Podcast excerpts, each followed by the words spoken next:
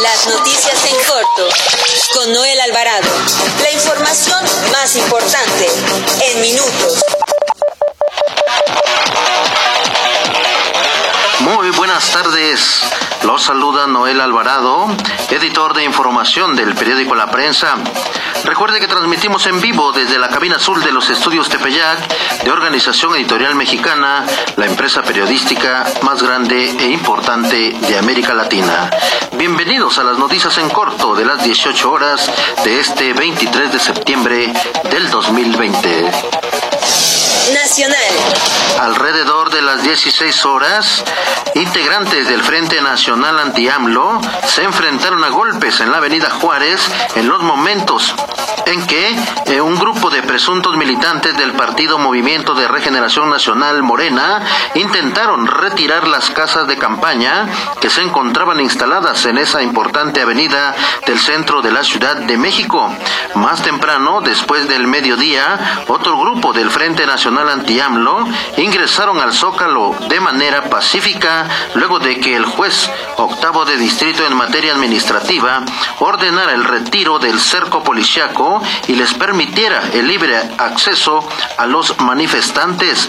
Sobre el tema, la jefa de gobierno Claudia Sheinbaum aseguró que respetarán los amparos obtenidos por el Frente Nacional Anti-AMLO. Sin embargo, advirtió que habrá presencia policial.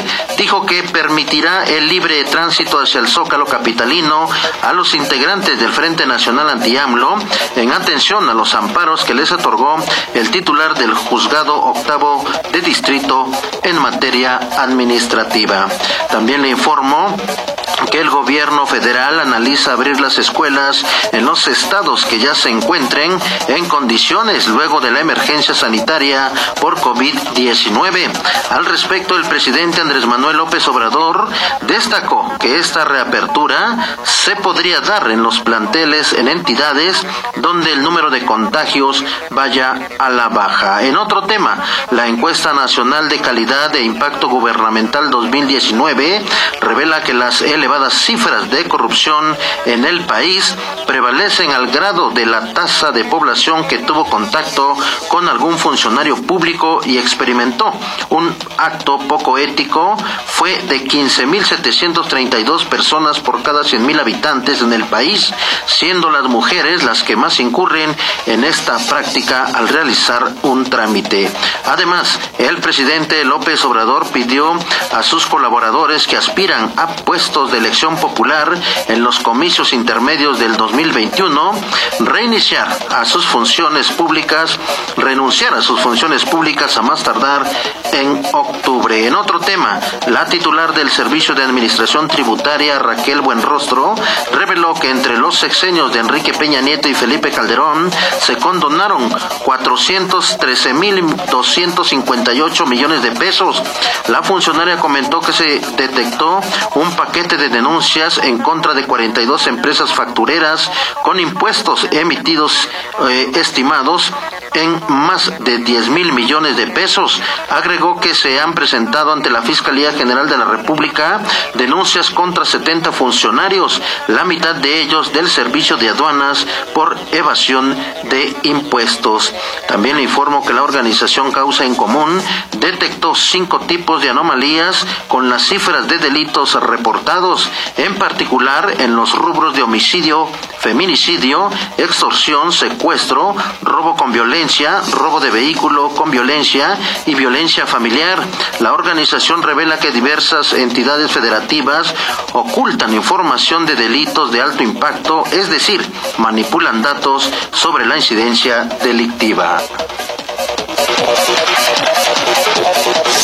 Metrópoli. El gobierno de la Ciudad de México dio a conocer que ya existe una denuncia y una carpeta de investigación por una presunta red de espionaje vinculada a uno de los hombres más cercanos al ex jefe de gobierno Miguel Ángel Mancera para espiar a la actual jefa de gobierno Claudia Sheinbaum y a otros políticos rivales del exfuncionario. Pidió a la Fiscalía General de Justicia de la Ciudad de México que investigue a quien tenga que investigar y se llegue hasta las últimas consecuencias consecuencias. Sobre el tema, el vocero de la Fiscalía Capitalina Ulises Lara dijo que ya se analizan evidencias encontradas en las oficinas que eran utilizadas para, para realizar prácticas de espionaje. Escuchemos al vocero de la Fiscalía Capitalina.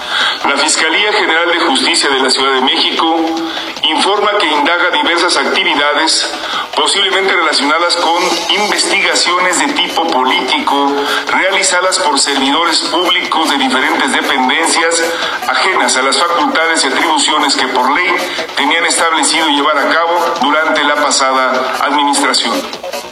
Para ello, especialistas en trabajos de inteligencia y de policía cibernética trabajan diferentes líneas de investigación para aclarar una posible red de vínculos que podría involucrar a funcionarios públicos de todos los niveles.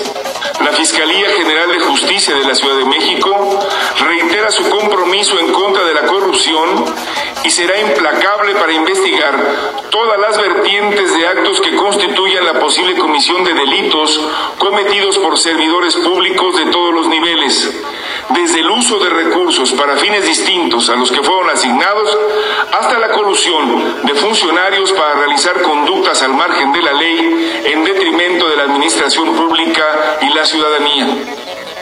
En la Fiscalía no permitiremos que quienes hayan usado las capacidades para la procuración de justicia o de cualquier otra encomienda de la Administración Pública para fines distintos a que la propia normatividad les haya encomendado, no reciban el castigo que la ley señala, por lo que investigaremos a fondo hasta llegar a las últimas consecuencias.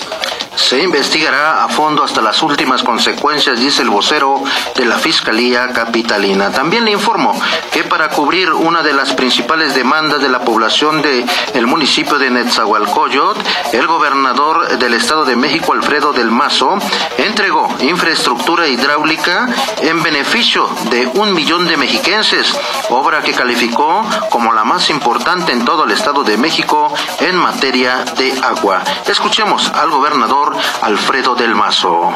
Quiero eh, compartirles que esta es la obra más importante de restablecimiento y de modernización de red hidráulica que tenemos en todo el Estado de México y probablemente pues en los últimos años inclusive en nuestro país.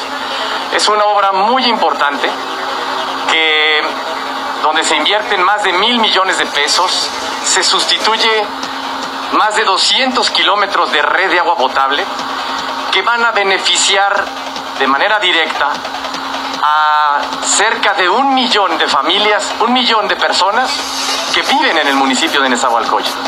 Importante las obras hidráulicas que hoy eh, dio a conocer el gobernador Alfredo del Mazo. También le informo que en el municipio de Naucalpan existen al menos 17 puntos de alto riesgo por inundaciones, deslaves y hundimientos, situación que se agrava durante la temporada de lluvias. Esto lo advirtió Ricardo Gudiño, director del organismo de agua potable de la entidad.